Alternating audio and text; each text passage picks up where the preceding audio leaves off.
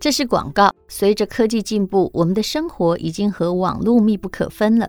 未来新形态的科技犯罪势必越来越多，手法也会不断翻新。还好我们有 NordVPN 来保护我们的网络连线和线上隐私，不论在家或公共场所使用网络都变得很安全。NordVPN 成为你的网络防护罩，保护你的装置。避免让骇客和网络病毒有机可乘，甚至 NordVPN 让你畅游六十个国家，轻松点跨国追剧，各个影音平台，超轻松、超简单。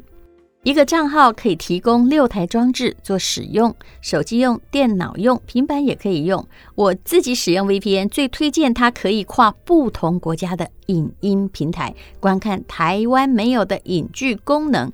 真的可以发现很多很好的电影和戏剧。如果你想了解更多 NordVPN，可以看看这集的资讯栏连接哦。现在只要输入我的优惠码 Betty 五 B E T T Y W U，可以享受两年方案，再赠送四个月的超优惠方案。平均一个月不到一百元的价格就可以取得 VPN 服务。第一次使用 VPN 的朋友不用担心，现在还有免费三十天试用期，不满意随时取消，申请退款。如果你想了解更多的 NordVPN，可以看看这集的资讯栏连接哦。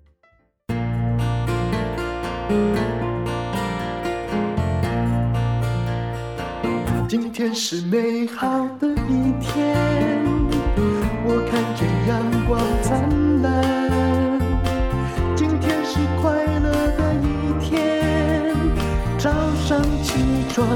充满希望。欢迎收听人生实用商学院。我们今天请到了周木之，周木之你好，Hello，淡如姐好，各位听众朋友大家好。我们今天要来讲他的新书，叫做《羞辱创伤》啊。基本上你卖的很好的书都四个字，我有发现，对，不对？就是比较容易记。我也觉得，对。现在流行那个漏漏等的书名，其实我哈有时候自己连自己的跟着人家就取一个比较长的书名，出版社说哦这样很好，但我自己都记不起来。就是长的书名可以可以展现，可以把那个意念展现的比较清楚啦，但是可能设计上也不好设计嘛，比较比较比较多的之类的。对，其实我觉得修复创伤这四。这个字也是很值得我们去反省的问题。人从小到大，你说没有被羞辱过不多，嗯。一百个不到两个吧，我觉得几乎很难没有。有我有认识那个，我想因为他家里这个财大势大，人也很优秀。他说他没有被羞辱过，后来想说，可是你每天都在羞辱别人，糟糕！哇塞，那他在念书期间也都没有被羞辱过，就是因为他其实表现的也都很好。但是就后来我发现，就是我们被羞辱也有道理的，就是我们，但我不能说我没有羞辱别人，有时候在办公室你也。是在发飙，但是。因为你也被羞辱过，你有时候才可以想想说，嗯，被羞辱的确是一件难过的事，有时候也是要去道歉。对对对，嗯、其实我觉得这个东西就就其实这个东跟跟情绪勒索很像，就是有些人就说，哎、欸，我会被情绪勒索，但我好像也会勒索别人，然后我我羞辱创，我会羞辱创伤，可是我也会去羞辱别人，可是这就是模仿来的、啊。对，而是因为我自己知道这个东西用在我身上很有效，所以我才会去用在别人身上。我记得我以前有一个主管就这样跟我讲。嗯他以前就是，他就他就是，我记得我第一次写企划书，那时候我刚开始工作，我被骂一顿，真的是骂的很惨。然后他骂完之后，他是那种免礼针那种，然后讲完之后，他就跟我说：“我对你其实已经很好了。我以前在传播业工作的时候，我第一次写企划书写不好，他是直接砸在我脸上。哎呦，然后。”现在因为会被告，对对对，那个时候就直接砸在我脸上，然后我心想说，你应该血很薄吧，所以没有很痛。然后我那时候就觉得说，哎、欸，我其实以我的个性，我就很不能理解这件事，就我很不能，我那个时候就不是很能理解为什么你被这样对待，你会觉得这样子是很正常，所以你现在这样子对待我是。很正常的。说一个例子，我实际在法庭上以前看过的，给你听好吗？好好好。就是有一个，他应该是泥水匠吧，反正他做工，然后他把他的小孩真的腿差点打断，然后于是他都被起诉 在那个家事法庭上。嗯嗯嗯。然后那个那个法官就问他，就是当场的那个是就是去看那个法庭的时候去看到的，就法官就问这个工人说：“你为什么要这样下这个狠手打小孩？”嗯，嗯，这个人完全不假思索说：“因为我爸也是这样打我的。”哇！结果法官还真明智，他讲了一句话：“请问你爸这样打你，有把你打好吗？” 哎，那个人就纳闷，没讲话，然后现场空气就陷入一片。空茫之中，差点给他鼓掌，真的。也就是你一直在习以为常的沉寂某些事情，对，但你没有反省它有用或者是没有用。没错，没错。我觉得大陆姐讲这个东西真的很重要，这是我们在很多家暴的一些案例中看到的状况，就是因为我小时候是这样被打的，对，所以我今天呢，其实，在面对如果小孩会带给我无力感，我没有办法控制，或是我从小孩这边都得到挫折。嗯我会很习惯用爸爸以前对待我的方式，我会去重演那一个我是那个无力的小孩。可是因为我无力很不舒服，对不对？所以我会投射到小孩身上，我就揍他，我揍他，我就成为那个有力量的人了。是，这个是一个演变成等于快要变成刑案的例子。那女性也要想一想，我其实自己有有一次也差一点犯了，后来我有跟小孩道歉。也就是说，我真的很讨厌我做错一件事情的时候，哦，妈妈或者是那种长辈的女性，那 有一天我发现，哦，那天我是也觉得忍不住，我也是一直就在那个公共场所把他带到角落里这边咆哮，你知道，然后而且无可抑制。突然有一天，我突然感觉到，哎啊，这样我跟以前那个。我最讨厌的事情，最讨厌那个人的样子，不是很像吗？嗯，嗯，我觉得这很真的好难哦。就是说，我们会很想要努力的，特大大部分爸妈，我们不希望会在自己身上感受过的伤痛再用在小孩身上。可是，我觉得真的会有个困难是，问题是那是你最熟悉的，嗯，的表现模式。然后呢，通常你在生气的时候，你是最失控的。也就是说，我们负责管理冲动的那个前额叶是最失功能的时候。嗯、所以，当它最失功能的时候，你的大脑会搜寻最熟悉的做事方法，就是就会是你看他会说哈，不管你以前对自己的情绪有诸多限制，他会说 “Let's go, Let's go”。对对对对对对对，没错没错。然后他就会说：“哎、欸，你看以前你看过最多生气都是这个样子啊，所以就是给他催泪，然后就会变成这个样子。”哎、欸，其实你看在路上有没有动不动一言不合，或者是呃，人家白了你一眼，就开始打架，就是这样的情绪。哎，把人打得头破血流，然后抓到警察局，他说：“呃，对不起，我刚刚被卡音了，我也不知道我是怎样。”对对对对对，所以像这个就是冲动的训练，它真的会，我觉得这就是创伤的恐怖。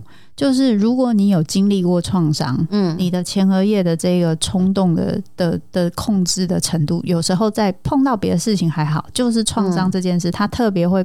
引发的不会是你的前额叶，嗯，它特别会引发的是那些什么大脑边缘系统，然后那一些东西，它做的事情都是你的下意识反射动作，嗯，然后都不是去思考过的东西，所以最后的结果也比较容易会是让我们觉得，哎呀，那个时候怎么会是又用这样的方式之类的，对。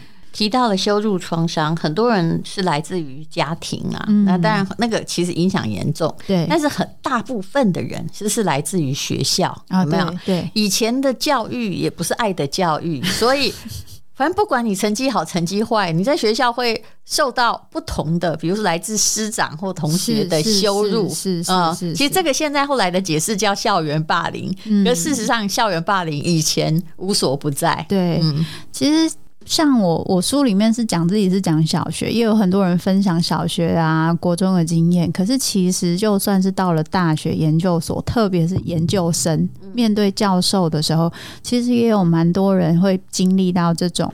如果对方他是因为你们的权威位阶差差别很大，嗯，然后他也的确可以决定你能毕业与否，或是你这个题目能做与否。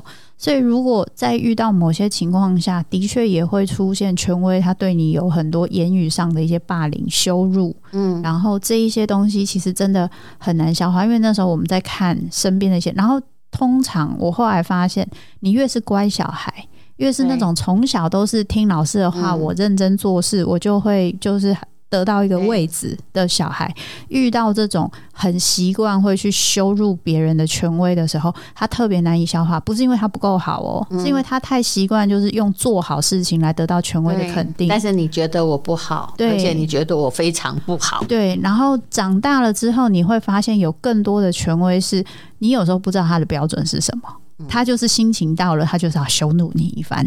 你如果没有看出这件事情，然后你就会在这一个创伤里面真的载浮载沉。所以你说的哦，就是比如说我们的原生家庭，假设你，我后来发现，如果你成绩考不好，没有一百分被打一下，通常你还不会有太大创伤，对，因为大家都是一样的，而且你有标准。对，为什么会没有就没有标准最可怕？对，也就是说，很多小孩后来慢慢的离开家庭，是因为。我怎么样都讨不好你嘛，对不对？我拿了一百分，哎，你打我，对，对不对？因为你心情不好，你跟爸爸吵架，没错，是不是？然后或者是当你心情好的时候，哦，你就就是怎样你都可以。对，其实这样的小孩，他的人生后来更惨，因为那个标准很不清楚，然后他觉得世界很不很不安全，因为不是他可以控制的。所以像我我自己还蛮，我妈其实小时候真的是对我很严格，就是我不是。打什么九十八分打两下是那个，他觉得这个是粗心，他觉得要打二十下就是二十下这种。可是他有，但是他有标准，对他不会在一百分的时候说今天看起来对对眼神不对，对，或者是说我今天我曾经考过一张六十分的考卷，可是那一次不是粗心，我是整个手压住之后那四十分都没写到。我不是粗心，不是粗心的错。然后我妈发现这件事情，她不好意思，这不是粗心，这是什么？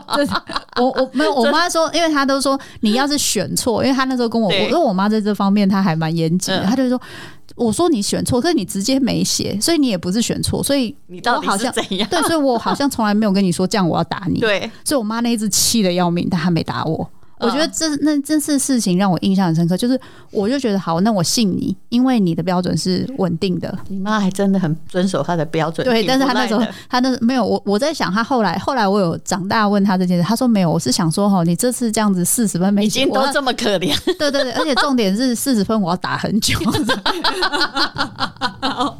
所以所以我觉得反而我跟我妈关，我妈其实很少挑剔我，她很少跟我比较说哦，别人考怎么样，你考怎么样，她大概都是。主要都是针对我自己本身这个东西不应该错或什么，他才会打我。嗯，所以我觉得反而是因为这样，我跟权威的关系，我也比较敢说出我自己的话，然后我对我自己的想法也比较稳定。对，但是当你哈被一个大大权威压制住的时候，其实你会有两种认同。有一种我看见的就是他一直都是在正向认同，所以他后来也超厉害，也很优秀，但他永远服从权威，永远没有自己。这个我到。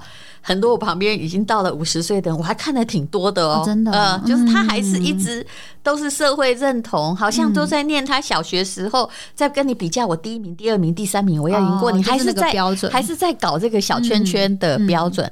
那另外一种就是反向认同，但其实反向认同他也挺危险的，就是有一种是他真的很有主见，他走出他的路，但是很多就变成了边缘分子。啊，也是有可能。对对对，其实我觉得这个权威的议题，它他在修路创伤是很重要的，因为的确在我们面对权威的那些经验中，会让我们去重新思考我们跟权威的关系，跟权威你讲的东西有没有道理，我要不要信？所以，像我自己就是走反抗权威路线。我非常容易就是，如果今天权威的东西我觉得有道理，我就会非常顺。可是，如果今天我觉得它没有道理，我就会直接把它丢出我的世界之外。我就是很容易会做出这样的事情。大概也是这样子的性格，不然也不会一直活到现在变成这个样子。对对对，就是有些时候我会说哈，来不要跟我讲怎样才对，或者不要去复述那些，就是说那个。啊！大家都怎么说啊？对对对，不好意思，我不想听。哎，我会直接讲哎，但是我还是觉得你的自我才比我比我坚强太多。我我可能还没有那么有种感，直接卖嘎工打给安娜贡啊，好像是哎，我在公司也会这样。什么叫好像是？数据摆出来给我看，真的直接请说服我。对，是真就我我自己好像卖的很好是什么意思？对对对对，有道理。我就我就很没种哦，我是心里会这样，所以我就是我会躲掉。我就会跑掉，我不喜欢，我就离开你，我就躲开你，然后这样我就会做我自己想做的事情。我比较年轻是这样，后来发现说，哎、欸，现在权威大概也都是人生过一半的人。你也是权威了。当你已经活到那个地步的时候，就是你。就是当然了，你要尽量少用那个言语羞辱别人，但是你真的不自觉，真的会，真的会。我自己后来发现，我自己以前在没有还没有。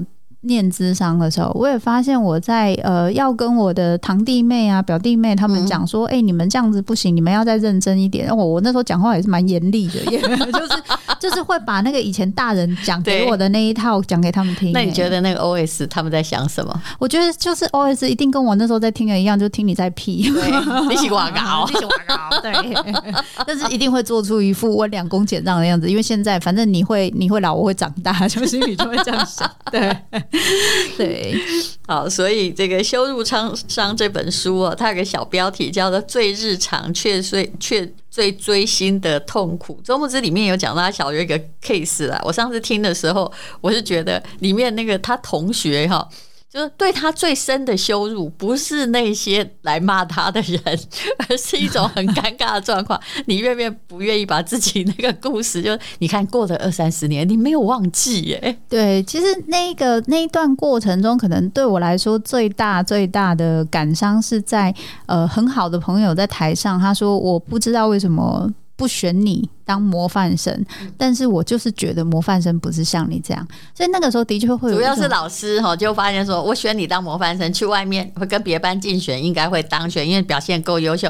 可是我班上竟然没有人选我们班模范生当模范生，然后这也就算了，也无所谓，对不对？他这应该蒙过去。不过老师是叫那些不选来的人来批评周牧之，说为什么你们不选他？他这么优秀，你不选他，他有什么缺点？其实老师可能是希望你往那个方向改正，但其实这已经构成了当庭羞辱。对，而且其实。有时候就会变成是大家对于模范生会有一个想象，然后可能要文静啊、听话啊，然后或或做很多。其实我从小就不是那种传传统的乖学生，我就是那种问题很多，然后会质疑老师，带字典去跟老师说你讲错，我就是这种小孩。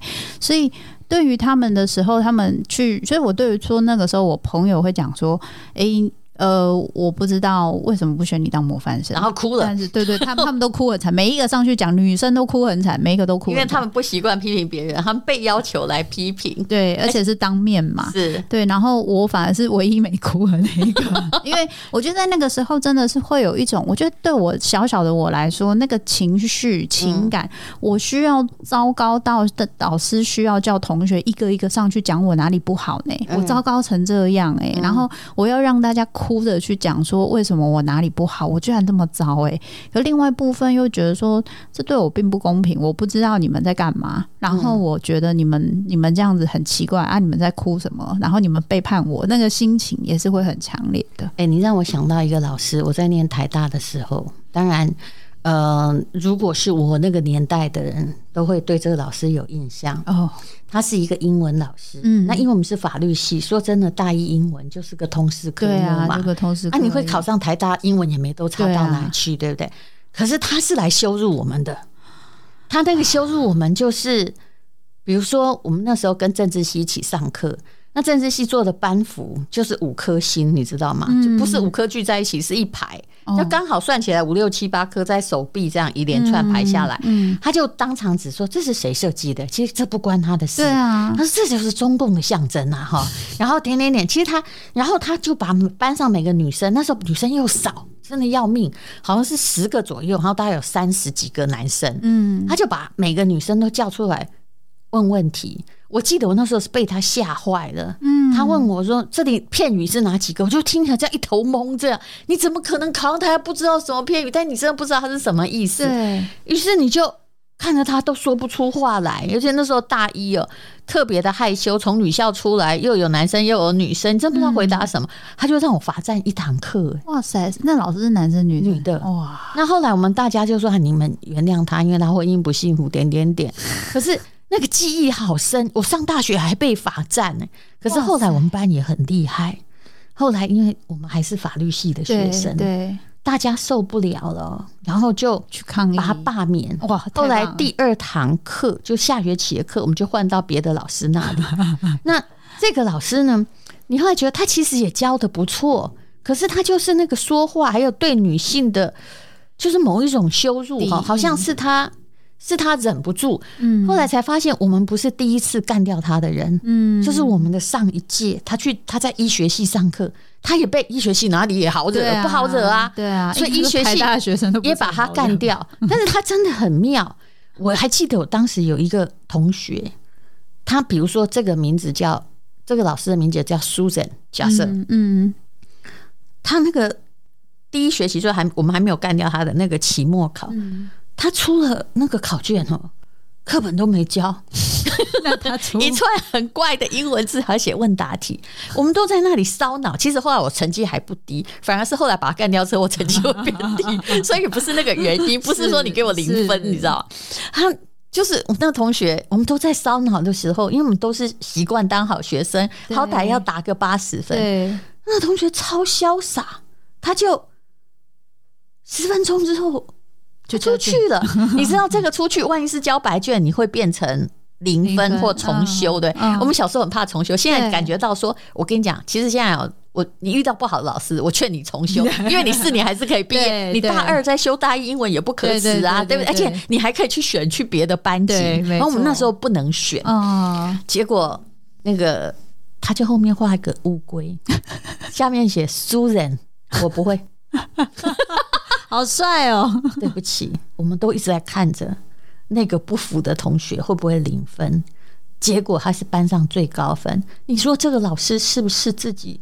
对，还是说他刚好用电风扇吹，他根本没看。对，有可能，还是他欣赏这个男生真的太帅了，有可能。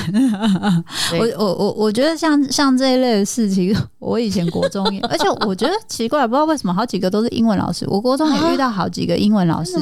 我们班上遇到，因为国中是念私立的，然后遇到两三个英文老师，要不在班上破口大骂，然后很恐怖羞辱型的，嗯要不就是那个。有气到怀孕的英文老师，气到把讲桌整个推倒。我的妈呀，这荷尔蒙也出的波动太大，推倒，然后上面还有玻璃杯，所以玻璃杯还甩出来，整个破掉。我印象很深刻，因为我那时候座位在比较前面，我还。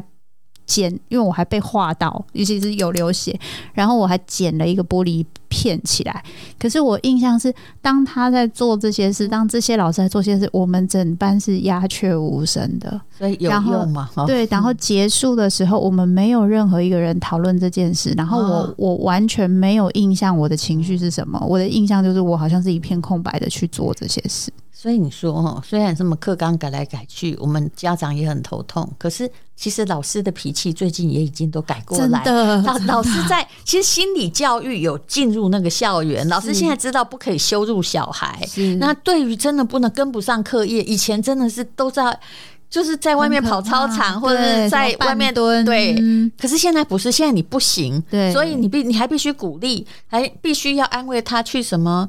哎，那个什么激励班呐、成长班呐，对不对？真的，真的，我其实蛮鼓励的。大家可能会觉得说，其实我之前有过有过有人问过我说，哎，那如果我不羞辱小孩，他就不进步怎么办？就是有些人真的会这样想。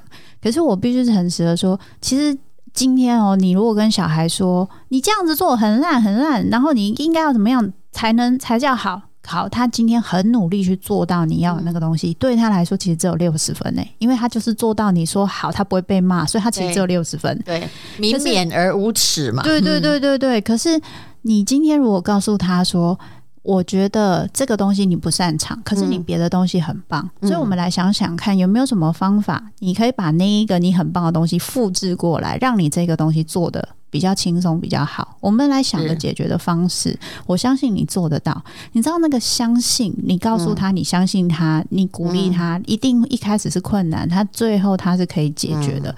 那个孩子会升起一个力量，就是哇哦，所以其实我做到，或者我这个东西很好玩。你看你。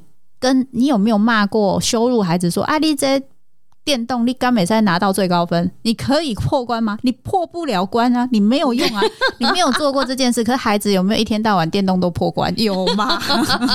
他电动的破关程度比成绩好呢。其实羞辱没有办法让一个成长，除非啦，除非他本来就在那里很在行。是，所以有些时候哈，我我自己也有一些检讨哦，就是比如说以前我很想帮一个员工，嗯、可是我忽然有一天就脑袋里出现一幅画面，我知道我错了。嗯，也就是说，有些人他就是他的个性哦。它是地鼠，你知道吗？它不是一只老虎，它眼睛没有办法看到那么多光。嗯嗯、那你硬要把它拖出来，对不对？啊、告诉他说你要承受压力呀、啊，你要变成一只老虎啊。其实不会，它就是几架机器，你知道吗？它只能做小小的事情。嗯、虽然他曾经许过大志愿，嗯，但是你要说给他压力，完全没有用。他会躲地底，躲更深。真的，真的，我我觉得刚刚那个地鼠好有画面，真的，因为每个人的习惯的面对压力。力跟处理事情的方式不一样，嗯、所以我们今天用羞辱的方式，其实像我听到有些爸爸妈妈说：“哎呦，我我现在打小孩有什么？就是小孩就是要打，嗯、我要不是被打成这样，我怎么会有今天？都是我爸爸妈妈打我，我才有今天。”通常人家法官也是问你说：“你真的有很好吗？” 中肯。那更有可能是你会想要变得更好，就是因为你想变得更好。不是因为你被打，嗯，你被打，你只是想要避开那个羞辱感。对，可是你想要变好这件事情是根深蒂固在你心里，你一直去努力的方向，所以你会那么好，是因为你这么棒，你会努力。而且每个人有每个人要做的事，他有他的能力啦。是，这就好像比如说哈，我运动不行嘛，你要怎么样勉励我哈，变成短跑冠军，我也没办法。你羞辱我就羞辱我啊，就羞辱我，我只会自暴自弃而已，因为我就做不到嘛。你要怎样？对对对，所以去理解自己哪里好，然后我们可以用不同的方式去跟其他人沟通，在面对自己的这个曾经被羞辱过的事情，然后如果有造成一些创伤的话，我觉得也还是有一些可以解决的方法。就是我书里面有写一些，例如说，你有些人就很怕犯错，他小时候被只要做错事被骂到猪头，所以他现在只要一有人说他。就算好好跟他讲说，哎、欸，你这个地方好像做错了，他可能就会讲说，你才做错，你全家都做错，然后他反应就会知道我有遇到这样的员工吗？比如说，我只问他说，哎、欸，那个东西，呃，某某个东西是那个文件在哪里？他可以说我不知道就好了，对对对，或者是说你可以问你的秘书，他不是，他说不是我的呀，不是我，不是我，我说你，嗯、呃，我只是问他在哪里，可是他马上的接收就是。你在谴责我，是我的错，我的错吗？嗯，对对。然后，可是你越来也会怕这种人，你不敢跟他讲话，你知道？因为他动不动就说：“怎样我做的不好了吗？”哈，是你在谴责我，对不对？哦，那个，其实我跟你讲哦，我自己在做生意，我知道玻璃心的人永远不能做生意，这就是麻烦的地方。所以就变成是说，如果今天我们在，就是假设我发现我自己有这个状况，我。而且做发生这个事情的人，其实他事后会后悔，他会觉得说他当下其实也不想要这样，嗯、可他不知道他那个很像被按到一个 trigger 起来，他就整个，所以去慢慢的去摸索跟感受你为什么会这样，然后去探索你自己内心到底在想什么，让自己在人际关系上有机会不要那么敏感，这是做得到的。所以就是有点像是去修复那个伤口，就有机会做到这件事。是好，今天非常谢谢周牧之啊。那这本书《羞辱创伤》是宝瓶文化出版的，谢谢，谢谢。今天是勇敢的一